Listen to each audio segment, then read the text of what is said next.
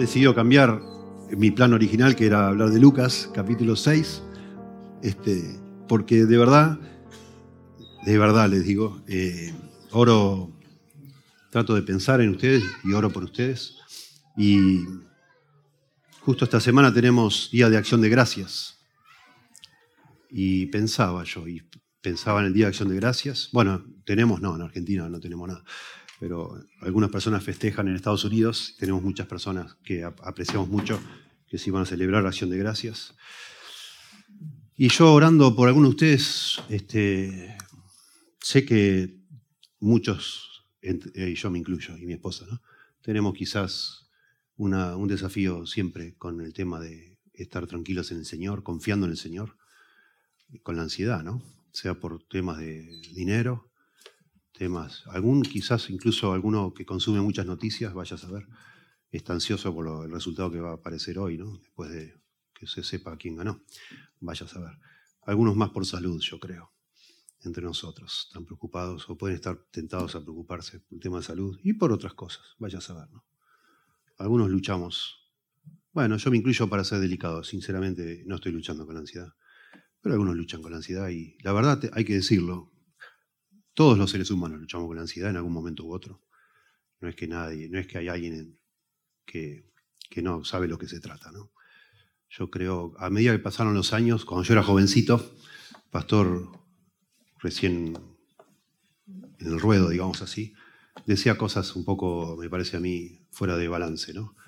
Como en la Biblia hay muchas órdenes a no estar ansioso, yo decía, bueno, esto es una orden, si usted no la obedece está pecando, y así decía yo. Y no creo que sea el caso. Sí es una orden, no, estar no afanarse, no estar ansioso, pero no significa siempre que algo sea una orden que si no la cumplís estás pecando. ¿verdad? Hay ciertos matices que uno tiene que entender. Y creo que cuando la Biblia nos manda a no tener miedo o a, no estar afanosos, lo hace porque Dios comprende nuestra humanidad y lo que pasa es que cuando lees algo escrito no puedes percibir el tono, pero yo siempre digo, que en estos casos es como un papá con su hijo que no puede dormir a la noche porque está teniendo malos pensamientos. Y el padre no le dice, anda a la cama, deja de pensar mal, no le dice así. Le dice cariñosamente, bueno, querido, no, no. Lo abraza y dice, no, no, no pienses mal. Mi amor, estoy acá, acá estoy, no te va a pasar nada. Y vuelve a ratito dice, querido, lo abraza, le habla al oído, no te va a pasar nada, no tengas miedo. Pero no le dice, no tengas miedo. O sea, cada vez que leemos una orden, tenemos podemos pecar o no sé, confundir y decir, bueno, es una orden, hay que obedecer. No es así. No, no es así. Dios sabe cómo somos. ¿Sí? A los mismos discípulos les decía, no temáis.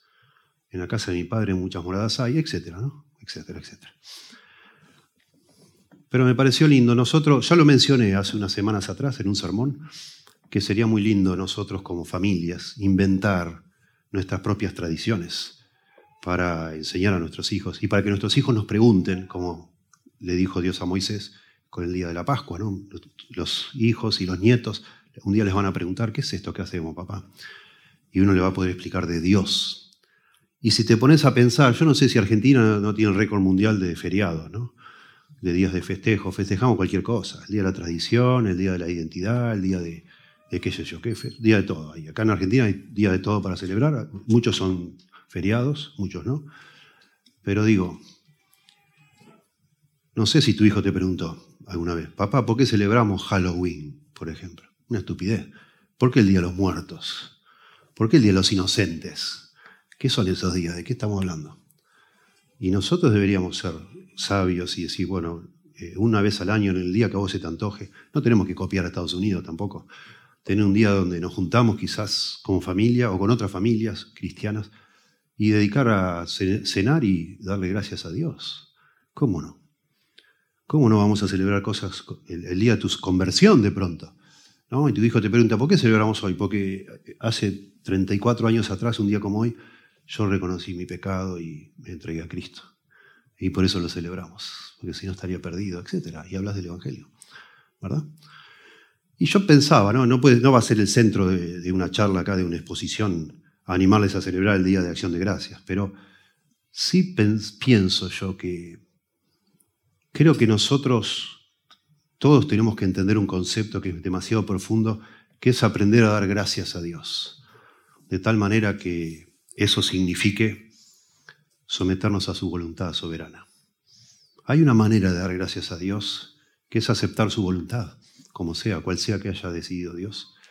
Y que cuando logramos recién eh, dar gracias de esa forma, recién ahí es como que la ansiedad por lo que seas se disipa, porque es darle a Dios la autoridad y el derecho a ser, a ser Dios, reconocer que Él tiene derecho a hacer lo que quiera y ser capaces nosotros de dar gracias por cualquier cosa, sea cosas lindas y también cosas que nunca queríamos tener, y aún así darle gracias por eso, es hermoso. y eso está aquí en, en Filipenses capítulo 4, por favor les invito a abrir allí, Filipenses 4, un texto muy conocido. Yo ya lo he predicado aquí, por lo menos esta vez es la tercera vez que lo predico acá, porque cuando empezó la pandemia me pareció valioso, viendo la situación y la, angustia, el miedo a la muerte de muchas personas, me pareció apropiado predicar este pasaje. Pero yo quería darle otro énfasis, digamos, sin torcer el propósito de las escrituras, por supuesto. Pero pensaba en esto, justamente en, en enfatizar. Acá el énfasis en el pasaje está claro que es no estar ansiosos, pero la, digamos así, el antídoto para no estar ansiosos es poder dar gracias a Dios de una manera que implique sumisión, sumisión. Y quisiera conectar por eso este tema de la ansiedad que a lo mejor algunos en este momento están pasando con el asunto de someternos a Dios y con la posibilidad quizás de algunos que a lo mejor al último momento digan, bueno, vamos a celebrar, este jueves es el Día de Acción de Gracias, en Estados Unidos y en Canadá. A lo mejor está bueno que ustedes se junten, un par de familias, se pongan de acuerdo y decir, vamos a juntarnos y darle gracias a Dios. No hay que comprar un pavo, no tiene nada que ver, puede usar otra cosa, no, claro. No importa, hacerlo con milanesas, no, no hay problema.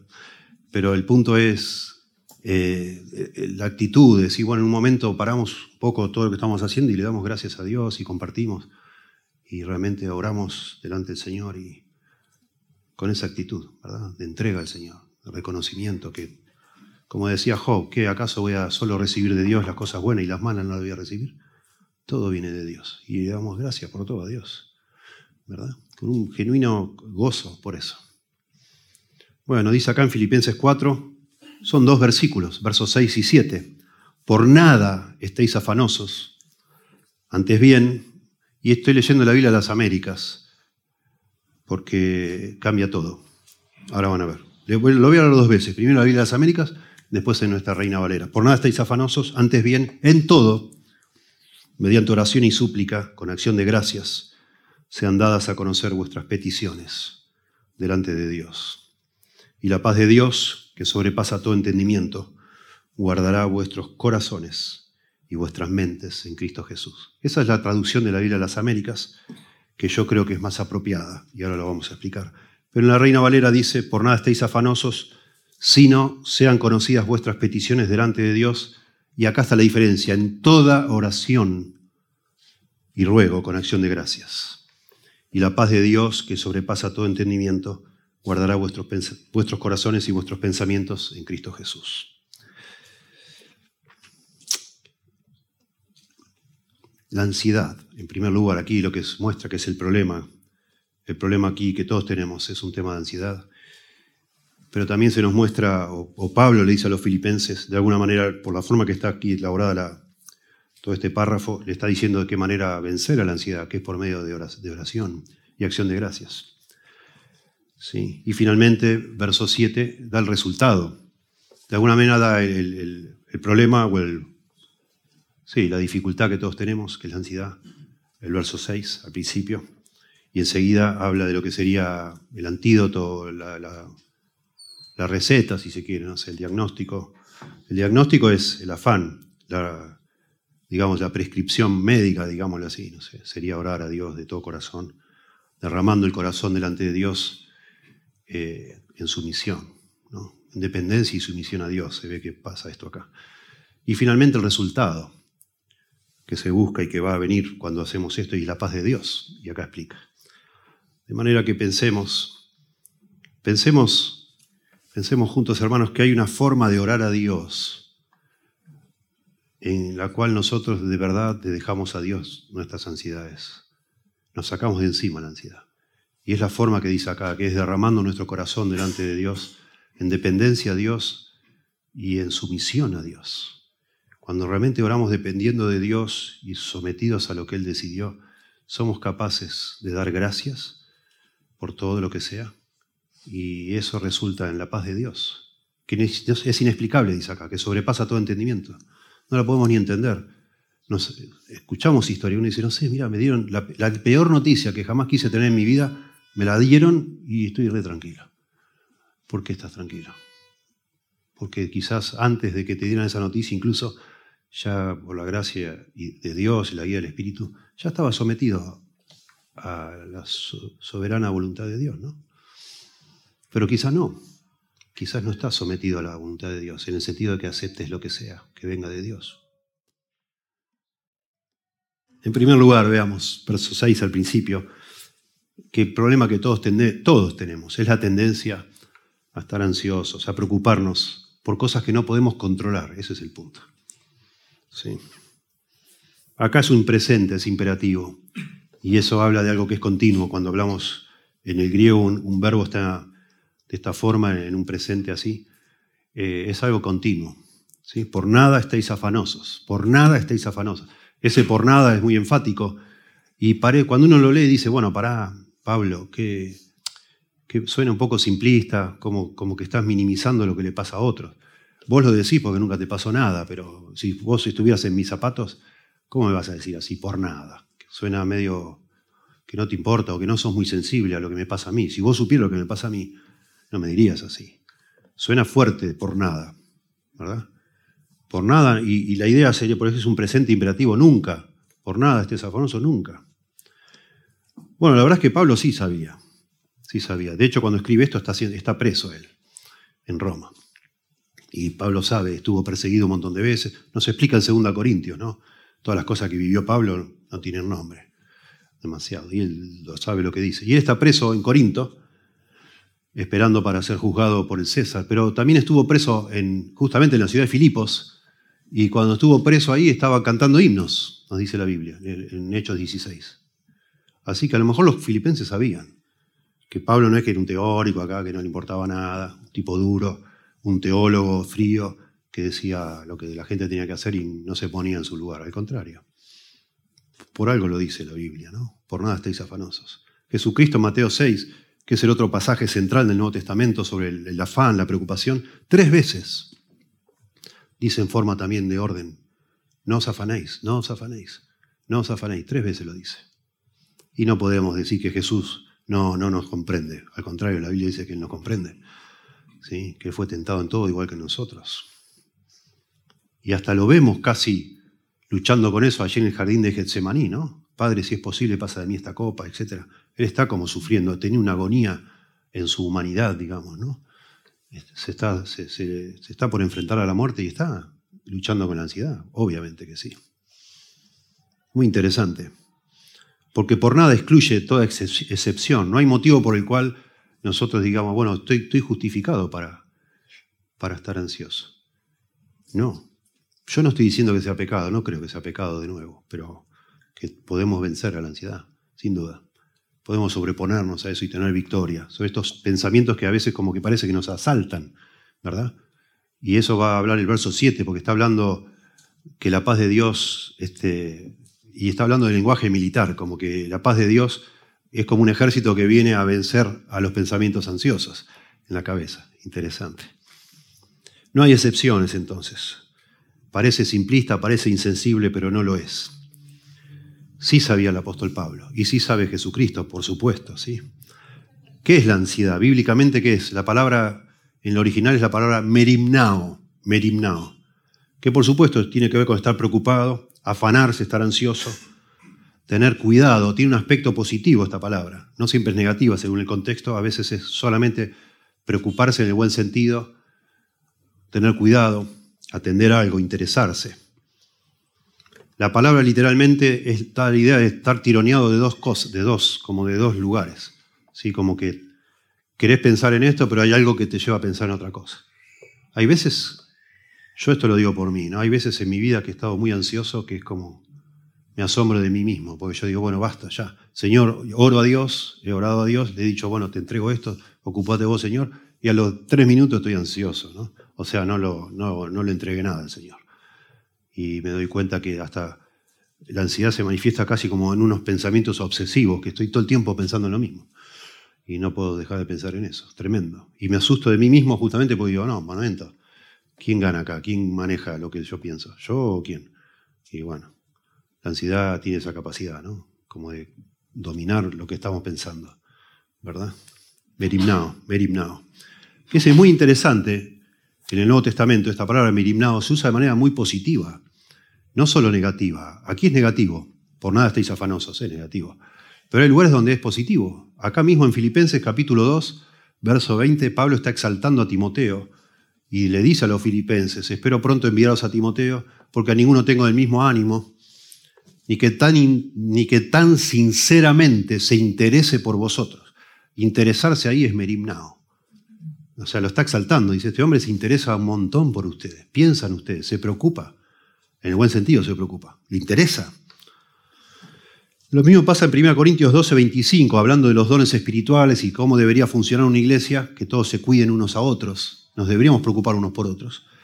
Dice que los miembros se preocupen los unos por los otros. Merimnao, se preocupen. ¿Cuál es lo, ¿Qué es lo malo de hacer eso? Al contrario. Que a mí no me importe nada de ustedes, supuestamente como si ese fuera el estado donde yo logro superar la preocupación, sería no una virtud, sería un vicio. Sería yo un egoísta, un egocéntrico. A mí que me importa. ¿no? No ese es el ideal, llegar al punto que a mí no me importe nada de ustedes. ¿Cómo puedo ser pastor yo de una iglesia o alguien puede ser pastor de una iglesia si no me importa nada? ¿Cómo puedo amar a mi familia si a mí no me importa nada? O sea, hay un aspecto que es positivo, es una virtud, que a mí me importe más ustedes que a mí mismo incluso, es una virtud. Y que a mí me cueste dormir, digamos, pensando en alguno de ustedes que está por meter la pata, es una virtud. Ojalá pudiera hacer eso de cada uno de ustedes. Nunca me ha pasado, pero sería, no sé, sería tremendo. El corazón de una persona que ame tanto a todos, más que a sí mismo, que le cueste dormir porque sabe que ustedes están pasando por dificultades, ¿no? Imagínense. Pero la mayoría de las veces es negativo esto de preocuparse. La mayoría de las veces es por algo que, no está bien. Es eh, como preocuparse excesivamente, llenarse de ansiedad, inquietarse por la comida, por la ropa. Eso es Mateo 6, ¿no? No os afanéis por qué comeréis, qué beberéis, ¿no? Alguno podrá añadir a su estatura un codo, dice Jesús. Parece que habla ahí de la salud. Este, porque, bueno, añadir a la estatura un codo, yo nunca conocí a nadie que esté ansioso por, por medir 45 centímetros más, ¿no? Eso es un codo. Digo, poco raro. ¿Cómo vas a hacer para crecer 45 centímetros?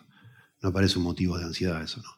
Es con más, más vale es una expresión idiomática de, cuando nosotros decimos a esta altura de la vida, está hablando del tiempo de tu vida. Cuando, muy interesante esto, cuando Jesús habla de que no os afanéis porque no podemos añadir a nuestra altura un codo, es que no podemos agregar años de vida a nuestra vida. Eso es, es, como decimos nosotros, a esta altura de la vida, ¿verdad? Así que Jesús está hablando de preocupaciones básicas, que es comer, comida, bebida, vestir, ¿se acuerdan de los lirios del campo, etcétera? Y la salud, la salud que no nos muramos antes de tiempo, yo qué sé. Nos preocupa. Entonces los léxicos griegos empiezan a especular. Las personas que se dedican a esto de estudiar palabras dicen, empiezan, yo creo, desde mi punto de vista, especulan demasiado para decir, bueno, ¿qué es lo que hace que una preocupación sea positiva y otra sea negativa? ¿Qué, qué convierte una este, preocupación positiva, que es, por ejemplo, que nos preocupemos unos por otros, por amor, o que Timoteo se preocupe sinceramente por los filipenses, eso está bien. Y resulta que preocuparme por qué voy a comer está mal. Entonces, bueno, algunos léxicos dicen, bueno, si esa preocupación es, egocéntrica es pecado o está mal. Si es por otros está bien, dice. Pero no es así. No tenemos permiso en la Biblia para inventar eso de la nada, ¿no? Es interesante allá en 1 Corintios 7, que está hablando de la soltería, si te casás o no te casás, dice algo muy lindo para mí, 7.32 de 1 Corintios. Quisiera pues, dice Pablo, que estuvierais sin congoja, merimnao, sin preocupación. El soltero tiene cuidado de las cosas del Señor. Merimnao, cuidado, cuidado de las cosas del Señor. Acá tres veces se repite, de cómo agradar al Señor. Pero el casado tiene cuidado de las cosas del mundo, de cómo agradar a su mujer. Y no lo dice como algo malo, es algo normal. Yo casado con mi esposa tengo cuidado de mi esposa, de que no falten las cosas, que si se rompió el caño, llamará al plomero, o si lo puedo arreglar yo, si no viene otro, no sé, algo no anda bien, algo está, no sé, me preocupo. Y eso afecta mi tiempo, etc. Y lo mismo te pasa a vos. Parece egoísta eso también, pero no, no lo es. Porque es, lo que tiene que ser. Sería yo una persona, casi hasta quedaría excluido el pastorado, porque no sería un hombre decoroso si mi casa se cae a pedazos. Si entras a mi auto y tenés que sacar todos los papeles tirados, todo para poder sentarte, imagínate. No, te tenés que ocupar, porque es decoroso, eso habla de, de, tu carácter, que es una persona que se preocupa por las cosas de este mundo, digamos. ¿no? O no me decía una persona, me acuerdo hace muchos años, un recién convertido, que estaba fascinado en el primer amor y no se bañaba, no se afeitaba, no me acuerdo. Venía a la reunión de jóvenes, cuando yo lideraba una reunión de jóvenes, y estaba, estaba hecho un monje. No sé, se empezó a crecer la barba y todos le decían, ¿qué haces? ¿Qué pasó? Dice, no, no importa, son cosas del mundo, cosas del cuerpo. No se bañaba. No, eso está mal, es obvio, ¿verdad? Entonces no es, la división no es entre cuidarnos, cuidarse, cuidarme yo por ustedes o preocuparme por ustedes está bien, preocuparme por mí está mal. No es, el, no es, la, no es la distinción. Otros lexicógrafos dicen, bueno, si me preocupo más de la cuenta, está mal. Si me preocupo lo necesario, está bien. Pero ¿de dónde sacamos? Según los contextos, al contrario, Timoteo se preocupaba mucho por los creyentes. Y Pablo dice en 2 Corintios, lo que se agolpa sobre mí cada día es la preocupación por las iglesias. Se preocupaba mucho Pablo, no poco, mucho. La diferencia parece ser, según Mateo 6, ahí parece que está la clave, porque en Mateo 6 es muy interesante, todos los motivos de preocupación son cosas futuras. Mateo 6:31 dice, no os afanéis pues diciendo, ¿qué comeremos futuro? ¿Qué beberemos o qué vestiremos? Todas cosas futuras. No se afanen por eso. Mateo 6:34. Así que no os afanéis por el día de mañana, dice, futuro, porque el día de mañana traerá su propio afán. Baste a cada día su propio mal. La distinción, y esto es muy importante que lo entendamos, lo que hace que el afán y la preocupación no sean correctas es cuando yo me afano de algo que no puedo controlar, que depende de Dios. Dios solo sabe qué va a pasar mañana. Yo no puedo controlar eso sea que tenga que ver con comida, con mi vestido, con mi salud, con quién va a ser el presidente, si me van a quitar o no me van a quitar el plancito, la jubilación o lo que sea. Yo qué sé, no lo sé. Si sube el dólar o no sube el dólar, o lo que se te ocurra decir, ¿no? Si me voy a casar o no me voy a casar, si tendré bebés, ¿podré tener hijos cuando me case? ¿Seré yo una persona que no tenga hijos? ¿Será, alguien, ¿Será que nadie se va a interesar en mí? Cosas así que no sabes porque no lo puedes controlar. Eso es una ansiedad incorrecta, digamos así, porque no tenemos capacidad de hacer nada. Y lamentablemente, y según lo que explica Mateo 6, ese tipo de ansiedad en general no solo estamos preocupados por algo que no podemos hacer, sino que nos afecta al punto que no hacemos lo que sí tenemos que hacer. Pensando en lo que va a ser mañana, no hago lo que me toca hacer hoy. Por eso Jesús dice, cada día basta cada día para su propio afán. Mañana me preocuparé de lo que pase mañana, hoy qué sé yo. Mañana vamos a ver si sube el dólar, no sé qué va a pasar mañana. No lo sabe nadie acá. Vamos a ver qué pasa. ¿Verdad? Me preocupo por hoy. Hoy teníamos que estar acá. Acá estamos. Amén. Gracias a Dios, Dios nos ayudó y acá estamos. ¿Verdad? Y estamos escuchando la palabra de Dios y eso es una bendición. Amén. Mañana veremos qué onda. Así es, es la idea de estos pasajes, sí. Porque la ansiedad nos agota, nos saca las fuerzas, la capacidad de, resolver, nos debilita la ansiedad. Y entonces pensando en lo que va a ser mañana y lo que nosotros no podemos hacer, perdemos las fuerzas para hacer lo que debemos hacer hoy. Y se empieza a hacer como un círculo vicioso. Y ese círculo es el mecanismo que nos lleva a las personas a la depresión. Porque al final mañana estamos debilitados porque hoy no hicimos lo que teníamos que hacer. Y capaz que también venimos juntando lo de ayer, lo de anteayer, yo qué sé. Nos sentimos un fracaso, no estamos resolviendo la vida pensando en lo que va a pasar. Y lo que va a pasar no, sabe, no va a pasar, capaz. Nunca pase, no sabemos. Eso depende de Dios. Dios nos manda a nosotros a hacer lo que, lo que somos responsables de hacer hoy y dejar en sus manos lo que va a pasar mañana. Él se va a encargar. Eso es algo que solo Él sabe. Y en segundo lugar, acá vemos, y es muy hermoso, porque de nuevo Dios sabe que luchamos con esto, es, son debilidades nuestras propias. El Señor comprende. Y entonces nos da en este pasaje, vaya a saber los filipenses que le pasaba, ¿no? Por el capítulo 1 sabemos que estaban siendo perseguidos, estaban, realmente estaban siendo perseguidos por su fe.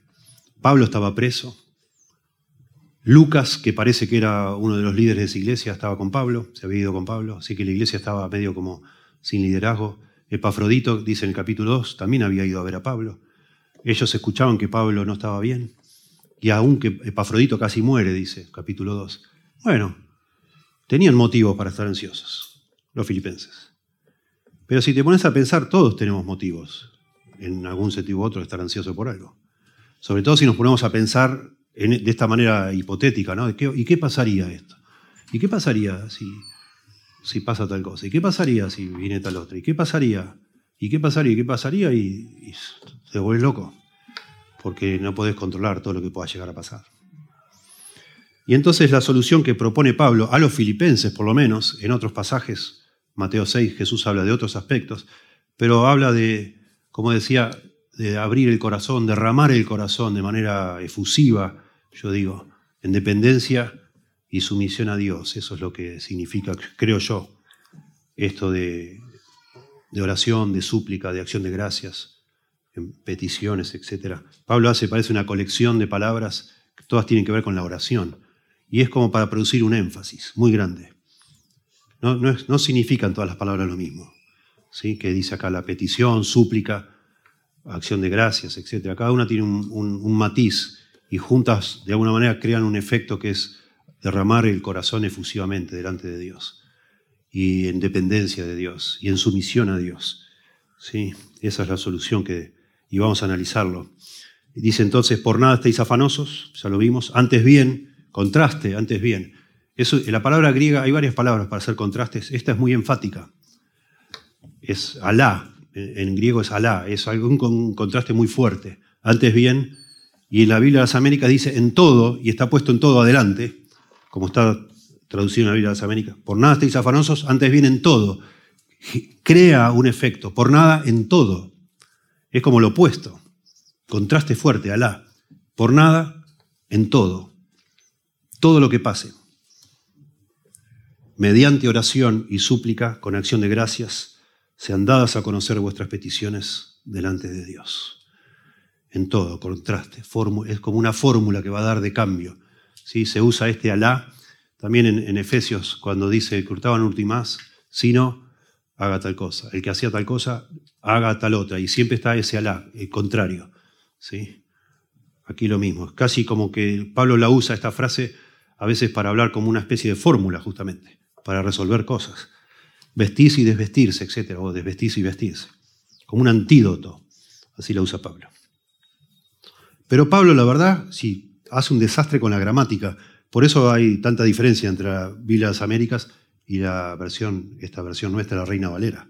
Porque la verdad que se trastocó todos los órdenes de la gramática para hacer un énfasis, para poner en todo adelante y que quede como paralelo con nada y todo, cambió todo.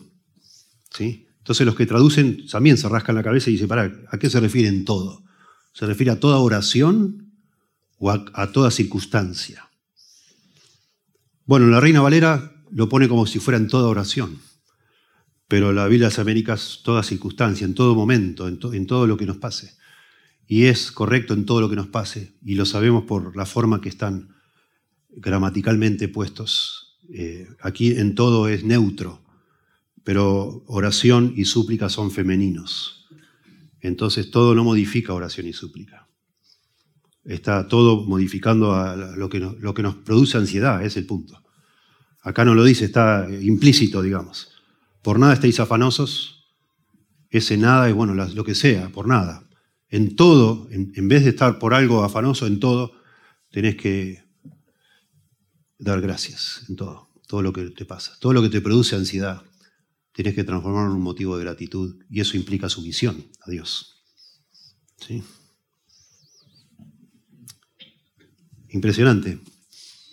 Y yo digo entonces, el que quiere, o Él quiere, Dios quiere, que nosotros de alguna manera entendamos que para vencer la ansiedad tenemos que llegar al punto de aceptar su voluntad soberana de tal forma que lo agradezcamos. Y hacerlo eso también derramando nuestro corazón a Dios, yendo a Dios en oración, de verdad, y como dice Pedro, echando toda nuestra ansiedad sobre Él. Eso de alguna manera sería parte de, lo que se menciona acá con estas palabras, ir a Dios y decirle a Dios de manera específica, de manera intensa lo que está pasando, orando a Dios, pero también de manera sumisa a su voluntad. ¿sí? Veamos en primer lugar de cómo es este tipo de oración, digamos, en primer lugar dependencia. Dice, por nada estáis afanosos, antes bien en todo, mediante la oración y súplica con acción de gracias, se andás a conocer vuestras peticiones. ¿No está Pablo definiendo distintos tipos de oraciones? La primera palabra oración acá es, la palabra general para oración, proseuge, que da la idea de, de un sentido amplio, incluye también adoración, etc. Es la palabra más amplia, más general para hablar de oración. Pero cuando dice súplica, es una palabra específica, ¿sí? especial, que se refiere a suplicar por algo, una necesidad en particular, en especial. Por eso en oración general, súplica particular. Y después habla de acción de gracias y de peticiones. Un poco quizás algunos autores dicen lo que está diciendo Pablo es que tenemos que orar, orar, orar, orar, orar en todas formas posibles, de todas las maneras que se nos ocurran. Bueno, eso es lo que la Biblia llama dependencia, dependencia completa, sí, absoluta confianza en Dios. Dice el Salmo 52, 55, 22, echa sobre Jehová tu carga y él te sustentará, no dejará para siempre caído el justo. 1 Pedro 5:7, echando toda vuestra ansiedad sobre Él, porque Él tiene cuidado de vosotros. Y esta dependencia, como que si fuera como echar a Dios algo que te está aplastando a vos, esta dependencia en primer lugar es completa, dice en todo, en todo. Y como ya les mencioné por esto del, género femenino o neutro, en todo se refiere a toda, situación o circunstancia que me esté produciendo ansiedad. Eso es lo que debo poner en oración. Dice alguien, la manera de no estar ansioso por nada es orar acerca de todo. Me gustó. Una forma de resumir esto, ¿no? Precioso.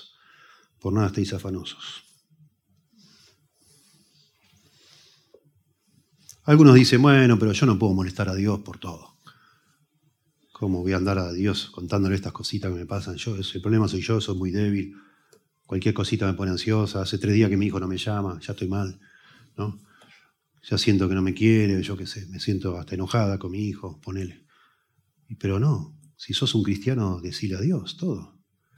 Dios quiere que le digamos, Él es nuestro papá, nuestro padre. Sería una forma de orgullo decir, no, ¿cómo le voy a decir a Dios eso? Decile. ¿Cómo lo vas a decir? No, pero es una tontería, no, no tengo dinero para comprar no sé qué. Son unas tonteras.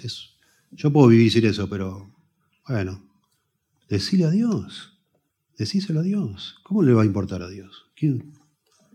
¿Por qué vos decidís qué le importa y qué no le importa a Dios? ¿Desde cuándo nosotros tenemos esa capacidad? No la tenemos. Es orgullo, es una forma de orgullo, que es disfrazado de humildad, es una falsa humildad. Decile a Dios. Él sabrá si le va a interesar o no, pero sí le interesa. Así nos dice la Biblia. Si se preocupa por un pajarito, dice el Señor Jesús, ¿Cómo se va a preocupar por nosotros? Dice que tiene nuestros pelos contados, nuestros cabellos contados. Decíselo. Decíselo. Se se va a interesar. ¿Cómo no? Sí que le importa. Así que es, bueno, una dependencia completa en todo. Podríamos hasta decir intensa. Dale nomás. Habla con Dios, Él te está escuchando. No, no, no es, claro que hay problemas más importantes. De pronto, no sé, alguien le pedirá por cosas realmente vitales, yo no sé. Pero vos pedile, por lo que sea que te esté poniendo ansioso o ansiosa. En segundo lugar, debe ser una dependencia concreta. Dice que debemos dar a conocer nuestras peticiones. Y también ahí Pablo hace algo raro con el idioma. Porque, fíjense en la Reina Valera como dice, por nada estéis afanosos, sino sean conocidas vuestras peticiones. Es muy raro eso, porque lo da vuelta al revés. Sean conocidas. ¿Cómo sean conocidas? Bueno, lo que está diciendo Pablo es que vos le hagas conocer a Dios, aunque Dios ya sabe todo, pero, pero lo ponen en voz pasiva, sean conocidas. ¿Por qué no le dice háganle conocer a Dios o díganle a Dios sus peticiones? En vez de decir que el sujeto sea eh, la persona ansiosa, son las peticiones. Sean conocidas vuestras peticiones. Es muy raro. ¿Por qué no dice díganle a Dios lo que necesitan y ya? Más simple, más recto, más directo. Pero no. Él quiere hacer al revés, que las peticiones sean el sujeto y no nosotros. Y es una manera de hacer foco en las peticiones, para hacer algo que sea específico, para que nosotros eh, de alguna manera veamos esas peticiones como realmente lo que es eso que nos angustia, es realmente el asunto. Y eso es lo que tenemos que poner delante de Dios de manera muy específica. Y eso es lo que implica, pedir específicamente. Me encanta, bueno, hay muchas historias en la Biblia, me encantan particularmente dos. Una de Jacob, ¿se acuerdan cuando Jacob, después de servir a su suegro un montón de años por, por, la mujer que la amaba, ¿no? Y bueno, vuelve, al final vuelve. Él había engañado a su hermano Esaú antes de irse. Y después de, bueno, aprovechó que su suegro lo engañó. 21 años estuvo, ¿no? Sirviendo a su suegro. Al final un día se vuelve. Y alguien le avisa que venía a encontrarse en el camino su hermano engañado, Esaú. Y Jacob empieza a sentir un, miedo, le empezó a agarrar ansiedad, tremenda ansiedad. Este, dicen Génesis 32, 7, entonces Jacob tuvo gran temor y se angustió. Ansiedad. Y entonces piensa un plan, Jacob. Dice, viene mi hermano, después de 21 años, me viene a matar, porque yo lo engañé con el guiso ese famoso, etc. Y con la piel que se puso para que el papá le diera la bendición a él. Y entonces Jacob, el plan de él es divide todo lo que tiene en dos campamentos, dice, pero manda el, otro, donde él estaba era el último, para que si el hermano, a ver qué pasaba con el primer campamento, si mataba a los animales o algo, si no lo recibía bien, ya sabía Jacob que su hermano lo venía a matar. Pero además de hacer eso, inmediatamente en el contexto, dice que Jacob se puso a orar a Dios y derramó su corazón delante de Dios y lo hizo de manera muy específica, muy linda. Dice, líbrame, te ruego esto es Génesis 32, 11. Líbrame, te ruego, de la mano de mi hermano, de la mano de Saúl, porque yo le tengo miedo. No sea que venga y me hiera a mí y a la madre con los hijos. Me encanta, a las madres con los hijos, son varias. Me encanta que Jacob le diga, Señor, por favor, eh, líbrame de la mano de mi hermano porque le tengo miedo. Estoy asustado, específico. Y otra historia para mí preciosa, ¿se acuerdan? El rey Ezequías, cuando viene, bueno, los asirios ya habían destruido todo y ya habían destruido la ciudad, la ciudad más fortificada de todo Israel, era la ciudad de Laquis, y la destruyeron, todo. Tenían los muros más altos, todo, fortificado, la, hicieron añicos en poco tiempo, no, no ofreció resistencia. Entonces, no Senaquerib directamente, sino uno de sus, de sus delegados, el Rapsacés, manda personas para decirle a Ezequiel, mira, ya hemos destruido todo. No te creas que es Jerusalén, que tu Dios te va a salvar de Jerusalén, no lo va a hacer. A nosotros no nos paró nadie. Mira, no solo a ustedes, hemos destruido un montón de reyes ya. Y le da la lista de reyes. Y le da cartas también para Ezequías. Y Ezequías se entra, dice Segunda Reyes 19:14. Ezequías tomó la carta de la mano de los mensajeros y la leyó. Y subió a la casa del Señor y la extendió delante del Señor. Me encanta eso. Me fascina ese concepto de como si Dios estuviera leyendo la carta, ¿no? O si necesitara leer la carta. Pero se fue este hombre, se arrodilló y puso las cartas, habrán sido rollo, no sé, la extendió delante de Dios y oró para pedirle específicamente por eso. Maravilloso, precioso. Bueno, acá tengo la oración, búsquenla ustedes. La tengo acá para leer, pero ya. No, no es necesario. Solo el ejemplo, la, me, encanta el modelo de personas que ambos sienten temor, ansiedad y van a orar a Dios y oran de manera muy específica, demasiado. Y Dios contesta, por supuesto.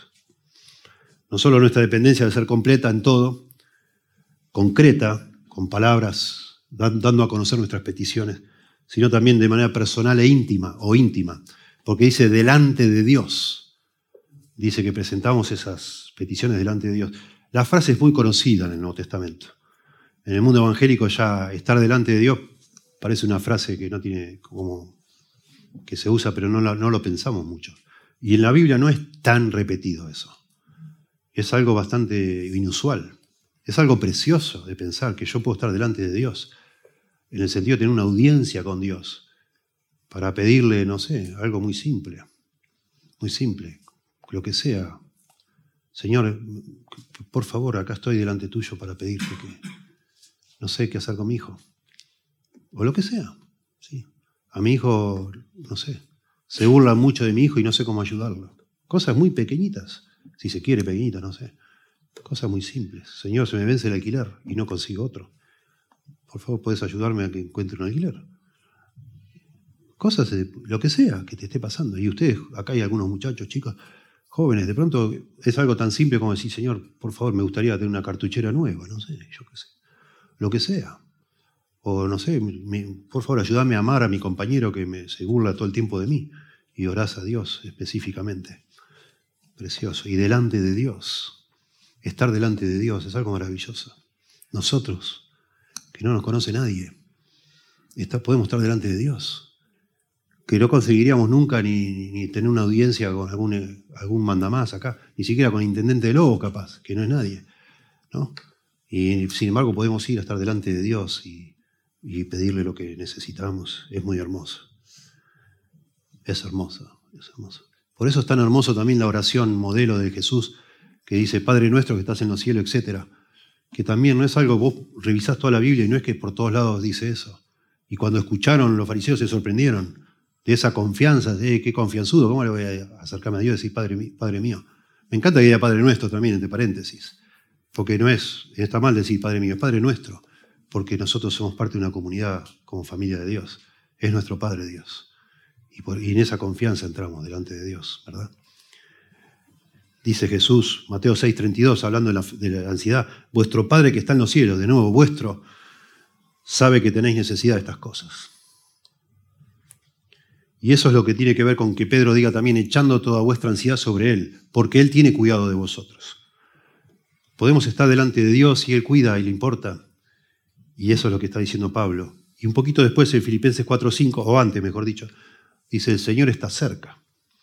Y la forma de la gramática ahí, no sabemos si dice Pablo, el Señor está cerca en el sentido que viene, en cualquier momento viene, o que está cerca en el sentido que está al lado tuyo, está cerca tuyo y no te ha abandonado. Las dos cosas son posibles. Delante de Dios o en la presencia de Dios implica intimidad con Dios. Claro que sí. Dice el Salmo 3, versos 5 y 6, David estaba a punto de ser asesinado, perseguido. Y sin embargo dice, yo me acosté y dormí. Lo, lo venían para matar, él estaba en el desierto, se acostó y durmió. No se quedó toda la noche despierto o ah, sosteniendo un, escudo y una flecha o un arma, una lanza, sino que se acostó y durmió. Y desperté, dice, porque Jehová me sustentaba. No temeré a diez millares de gente que pusieran sitio contra mí. Bueno, David, eh, no solo en este salmo, en muchos, expresa todo el tiempo esa intimidad con Dios. Y lo expresa como algo que él disfrutaba como un privilegio. Y lo hace para motivarnos a nosotros, a ver a Dios así. Claro que le importa. A Dios. Claro que sí. Algunos de ustedes se ponen ansiosos cuando se van a hacer un estudio médico. Se ponen ansiosos, no saben si tienen algo, pero se ponen ansiosos. ¿Por qué va, qué, qué va a dar? ¿Qué resultado va a dar? Y ya estás preocupado. Bueno, Dios sabe. Y es muy lindo hablar con Dios, ponernos delante de Dios y decirle, Señor, estoy re mal, estoy preocupado. Por favor, Señor, ayúdame. Un, místico este, del, siglo XVII, un francés llamado Fenelon, Fenelon, dice así, me gusta, dígale a Dios todo lo que está en su corazón.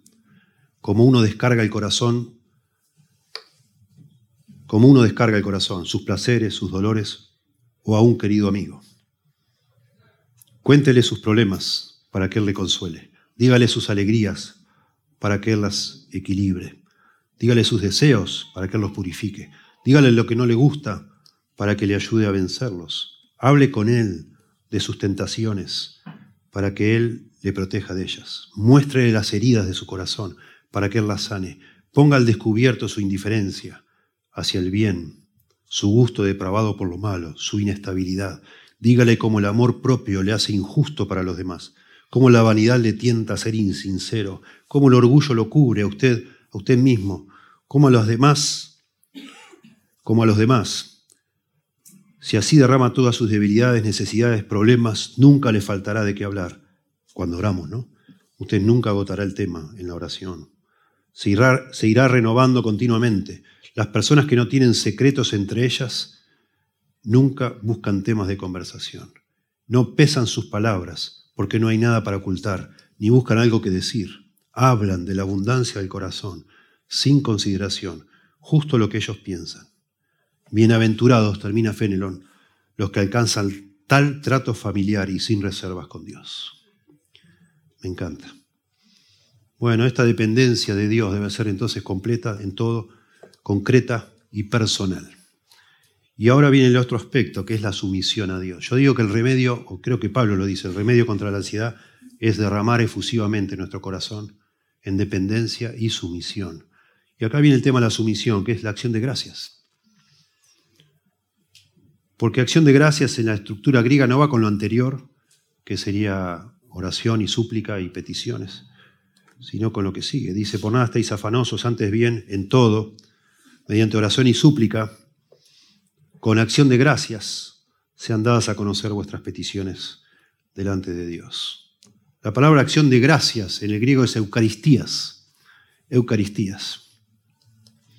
Eucaristía debe acompañar cada oración cristiana, según lo que dice acá Pablo para, de manera que el, suplicante, el que está orando, nosotros, reconozca que todo es de parte de Dios. Todo está planeado por Dios.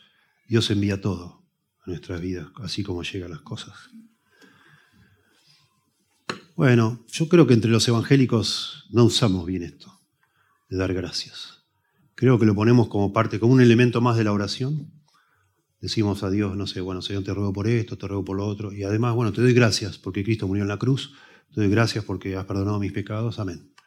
¿No? Y es como un apéndice. Pero acá dice que tenemos que dar gracias en todo lo que nos está pasando. Eso es lo que dice acá. El dar gracias tiene que ver con dar gracias por lo que te está produciendo ansiedad. Y lo que ves que está medio como que no, lo puedes controlar, no sabes qué hacer. Eso es lo que dice acá. Nosotros por lo general lo oramos por cosas pasadas que hemos recibido, decimos, bueno, gracias Señor porque lo que sea que me diste, etc. O por una respuesta futura que esperamos de Dios. Está bien. Pero acá la acción de gracias es por el presente.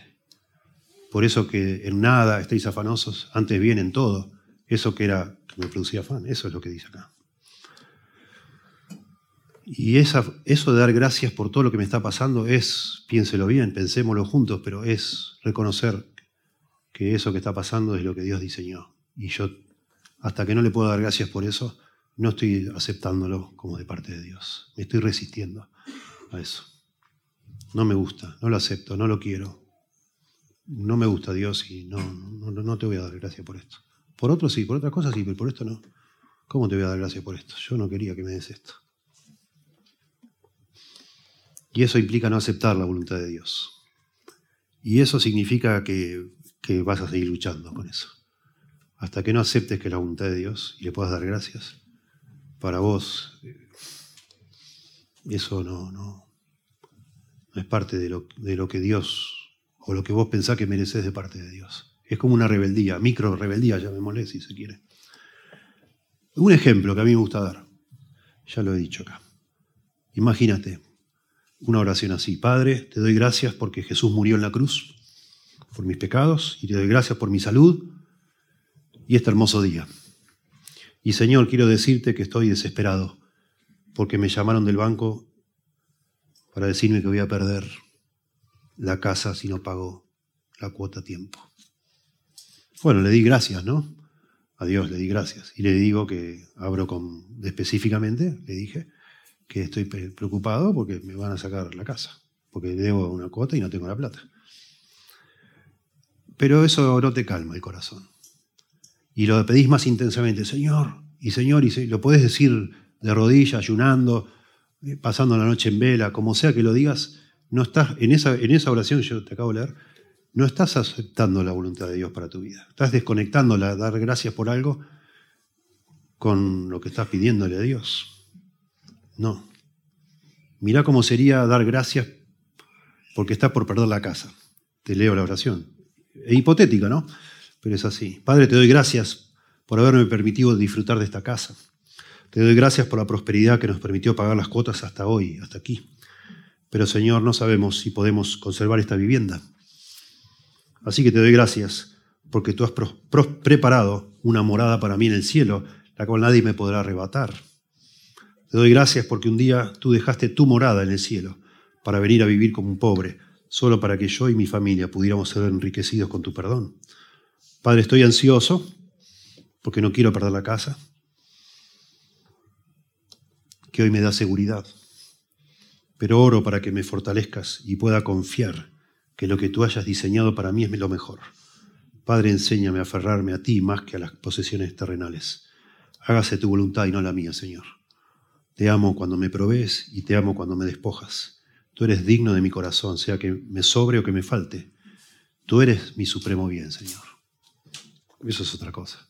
Eso sí expresa sumisión a la voluntad de Dios, a la soberanía de Dios. Eso sí es echar toda nuestra ansiedad sobre Él. Es muy interesante, ahí en Pedro, busquen 1 Pedro 5, 6, solo para anotar este detalle. Yo al final no, conecté mi, mi cronómetro, perdí no sé dónde el tiempo, así que discúlpeme, voy a seguir igual. dice 1 Pedro 5, 6, noten cómo dice, humillaos, orden, imperativo. Humillaos pues bajo la poderosa mano de Dios, para que Él os exalte cuando fuere tiempo Primera Pedro 5.6.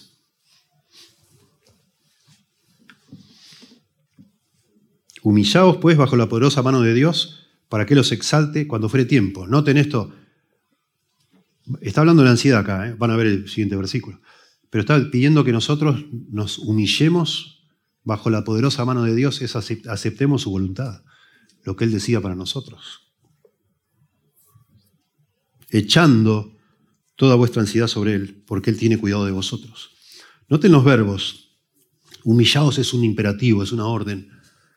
Pero echando, ando, endo, está puesto de tal manera que no es un verbo, sino es un modificador del verbo humillaos. ¿Sí? Acá la, orden más importante es que nos humillemos bajo la voluntad de Dios. Y después, como enganchado con esa orden, está la palabra echando toda vuestra ansiedad sobre Él. Y así como pedir a Dios, orar a Dios, sería un sinónimo de echar nuestra ansiedad sobre Él. Dar gracias a Dios en cualquier situación que nos ponga ansiosos es sinónimo de humillarnos bajo la poderosa mano de Dios. Cuando yo doy gracias a Dios por la enfermedad que me dio, yo me estoy humillando bajo la poderosa mano de Dios. Porque estoy diciendo, Señor, tú manda, no yo. Tú sabes, no yo y me humillo delante del Señor.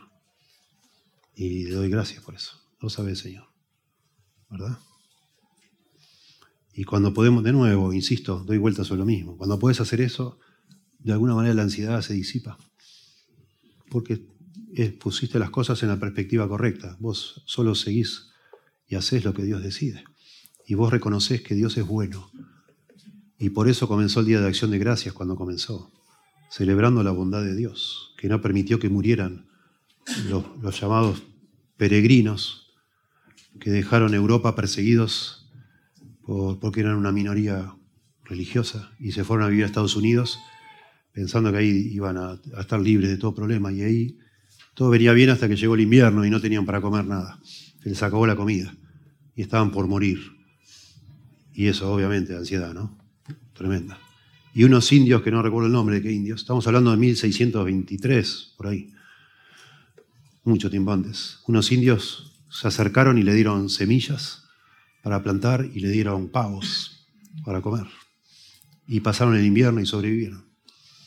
Y a partir de ahí ellos, esa es la historia, ¿no? En Estados Unidos se celebra el Día de Acción de Gracias, celebrando la bondad de Dios, que Dios fue bueno para con ellos. Y Dios es bueno para con nosotros. Y aceptar la voluntad de Dios es reconocer eso. Señor, tú sabes, tú eres más bueno que yo. Y me, me someto a eso. Eso es lo que acepto. Dar gracias, de alguna manera, es reconocer nuestra condición de criaturas dependientes. Eso es lo que es. Si yo no puedo agradecer, por más que derrame mi corazón de manera total, de manera específica, etc., en mi oración es una queja. Hasta que no pueda dar gracias, yo no estoy aceptando lo que Dios decidió y me estoy quejando en una forma suave, pero es una queja. Hasta que yo no le pueda decir, Señor, te agradezco por esto, me estoy quejando. Hasta que no dé gracias, no estaré aceptando lo que Dios ha decidido. Recién cuando dé gracias, cuando pueda hacerlo, me sacaré un peso de encima. Recién ahí. Porque aceptaré lo que Dios determinó. Fíjate, dijimos por Mateo 6 que la ansiedad surge cuando queremos ocuparnos o atender las cosas que solo Dios puede hacer, que solo Dios puede controlar, o nosotros no podemos. Entonces reconocer que Dios tiene el derecho a controlar todo, esa es la solución. Yo llegué a estar en ansiedad cuando quise hacer lo que solo Dios puede. Y solo puedo salir de la ansiedad cuando reconozco que lo que Dios está haciendo es lo mejor. Y lo dejo en manos de Dios. O sea, dar gracias por eso es como ponerlo en manos de Dios otra vez. Entré a la ansiedad cuando yo quise hacer lo que solo Dios puede. Salgo de la ansiedad cuando se lo doy a Dios y, y le doy gracias para que Él haga lo que Él quiera. Eso es lo que es. Y Pablo es el ejemplo máximo de eso. Y esto es una información extra que para mí es preciosa. Según los investigadores, en la época de Pablo, el libro griego, escrito en griego, conservado hasta el día de hoy, hay varios extra bíblicos, que más usa la palabra Eucaristía, o dar gracias el verbo, Eucaristeo, es, son los escritos de Pablo. Podríamos decir, pero sería una exageración porque no tenemos, hay libros que se han perdido Podríamos decir que Pablo fue el hombre más agradecido de toda la antigüedad, porque no hay un libro que, tenga, que repita más veces el verbo dar gracias. 46 veces repite Pablo sus escritos, no hay. Me, sorprende. Tremendo, es como un énfasis en su vida. Y otra observación de los expertos que leen y leen y leen y comparan, que Pablo prácticamente no menciona la palabra adorar. Adorar, adoración. Y dicen los expertos que Pablo es como que Pablo reemplazó la palabra adoración por la palabra eucaristeo, dar gracias. Porque en un sentido son sinónimos. Es un sinónimo de adorar a Dios, porque es de nuevo postrarse ante Dios y decir, bueno, Señor, tú eres Dios, y lo que vos digas está bien. Yo no voy a luchar con vos. Lo que sea está bien. Aunque Él me matare, dice Job, en Él esperaré. Él es Dios, yo soy una criatura, y en realidad me tendría que haber matado hace tanto tiempo ya, así que estoy bien con todo eso. Tremendo. Dice en Hechos 16, no lo escribe Pablo, lo escribe Lucas. Hechos 16, 24. Luego de azotarlo, y el verso 25 dice, de noche alababan a Dios y cantaban. A pesar de que los, le habían dado una tremenda paliza. Maravilloso. Y finalmente el resultado prometido, versos 4 al 7, ¿sí? Y la paz de Dios, que sobrepasa todo entendimiento, ese y la paz, entonces, ese y es entonces el resultado, entonces la paz de Dios, que sobrepasa todo entendimiento, guardará vuestros corazones y vuestras mentes. Eso dice la Biblia de las Américas, porque yo la usé. Vuestros corazones y vuestras mentes. La, la Reina Valera dice, y vuestros pensamientos en Cristo Jesús. No es una tranquilidad cualquiera, esta paz de Dios. Dice que sobrepasa todo entendimiento. Es producida por Dios. Es una paz sobrenatural que Dios la produce es humanamente inexplicable, porque es algo de Dios, no lo podemos entender. Sobrepasa todo entendimiento. Dice Isaías 26.3, tú guardarás, le dice a Dios, en completa paz aquel cuyo pensamiento en ti persevera, porque en ti ha confiado. Juan 14.27, acuérdense, la paz os dejo, mi paz os doy. Yo no la doy como el mundo la da. No se turbe vuestro corazón ni tenga miedo. Tenían miedo. Los discípulos tenían miedo, porque el Señor les había dicho que los iba a dejar. Estamos hablando del aposento alto, ¿no? Y el Señor sabe y ve sus corazones. Dice, no, La paz os dejo, mi paz os doy. Yo no la doy como el mundo la da. Es sobrenatural, no se puede explicar. No se turbe vuestro corazón ni tenga miedo. Tremendo. Y hay testimonios maravillosos. Maravillosos. Solo Dios sabe. Hay imágenes imborrables. Una persona despidiendo a, su cónyuge de toda la vida. Y con paz, con la paz de Dios. En la cama del hospital, ahí, lo que uno siempre, a veces pensando y pensando de manera ansiosa, dice, yo no quisiera que esto jamás me pase, nunca llegue esto. Todos quisiéramos morirnos con, a la misma, en el mismo instante los dos, agarrados la mano en la cama, ¿no? Pero no pasa así. Nos pasa muy pocas veces eso. Y una persona creyente que ha aceptado la voluntad de Dios puede despedirse de la persona que más ama en este mundo con paz, con la paz de Dios, encomendando todo a Dios, precioso están quitando todo, digamos, lo que su corazón ama, pero Dios guardará en completa paz, dice, nuestros corazones y nuestros pensamientos en Cristo Jesús. Precioso. Es humanamente inexplicable. La produce Dios, es la paz de Dios, es humanamente inexplicable. En tercer lugar, tiene efectos prolongados. Dice acá, guardará vuestros corazones y vuestras mentes o vuestros pensamientos. Es un término militar la idea de un ejército este, que, está cuidando no las circunstancias, sino los corazones. Es muy interesante eso. Este ejército, digamos así, va a guardar nuestros corazones. No que no nos pase nada, sino que va a cuidar nuestro corazón para que ese corazón no, explote, de, digamos, de angustia, de ansiedad, etc. Es un término militar. Es muy interesante porque nosotros usamos términos militares nosotros hablamos, una ansiedad, digamos, muy intensa es un ataque de pánico, como si un ejército me atacara, ¿no? Y me agarra pánico, me, paralizo. Bueno, acá habla de una, forma militar también. Allá de un ataque de pánico. Pero Dios cuidando, imagínate un ejército poniéndose alrededor de nuestro corazón. Es hermoso. Esta paz este, guardará es, algo constante, futuro, un futuro ahí que habla de algo que va a suceder repetidas veces, repetidas veces. Y es una, una paz que va al foco del problema, porque dice que va a atacar o va a guardar nuestros corazones y nuestros pensamientos. Ahí yo creo que traduce mejor la Reina Valera, porque en realidad, si decimos nuestros corazones y nuestras mentes, hacemos de alguna manera una, división que no es no es la, no es la apropiada. Más vale lo que está guardando es el corazón, que es de donde salen los pensamientos. O sea, está guardando la raíz, digamos así, y el fruto, la fuente y el fruto. De mi corazón salen los malos pensamientos, de mi corazón sale la ansiedad. Y los frutos,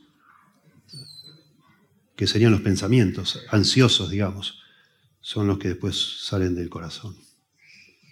Y eso es lo que hace, de alguna manera, esta, este ejército, esta paz, que se pone alrededor de nuestro corazón, ataca de alguna manera que para, nos defiende, digamos así, de que nos ataquen la ansiedad, defiende, digamos así, la fuente y también defiende contra el fruto, que serían los pensamientos.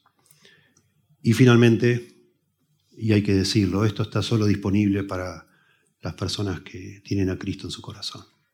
Porque dice, y la paz de Dios, que sobrepasa todo entendimiento, guardará vuestros corazones y vuestras mentes en Cristo Jesús. Una persona que no conoce al Señor por medio de Cristo, de la obra salvadora de Cristo, ni, nunca va a poder reclamar esto. Eso es lo que hemos sido perdonados por el Señor y tenemos la salvación de Dios. Y sabemos que nuestros pecados han sido perdonados y que por eso somos hijos de Dios y nunca vamos a dejar de serlo. Nuestro Dios es, es nuestro Padre y nunca va a dejar de ser nuestro Padre y nunca vamos a dejar de, sus hijos, de ser sus hijos nosotros. De manera que contamos con esa cercanía de Dios, esa confianza, porque tenemos una relación por medio de Cristo. Por eso Romanos 1 dice, Romanos 5.1 dice, justificados pues por la fe, tenemos paz para con Dios.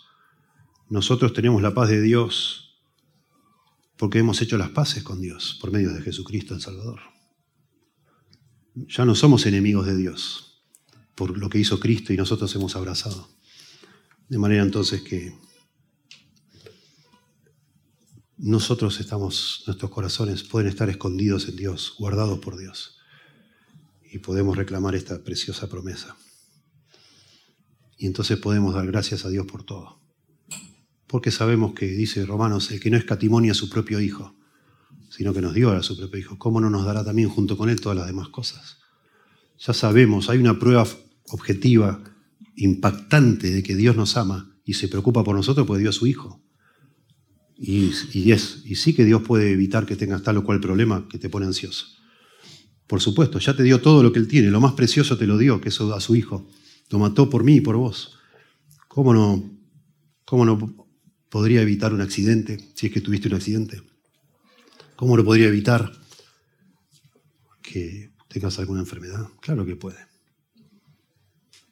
Pero no, no, ha querido, porque Él es soberano y sabe. Y entonces le podemos dar gracias. De nuevo, porque Él ha cambiado nuestro corazón y nosotros tenemos amor por Dios. Por eso dice acá esto, ¿no? No dar gracias a Dios. Escuche esto y termino leyendo un pasaje. No dar gracias a Dios por todo lo que te pasa y por todo lo que me pasa es casi un sinónimo de incredulidad. ¿Sí? Noten como dice Romanos 1, yo lo leo, 21. Pues habiendo conocido a Dios, está hablando la gente que no cree en Dios, habiendo conocido a Dios, no le glorificaron como a Dios ni le dieron gracias,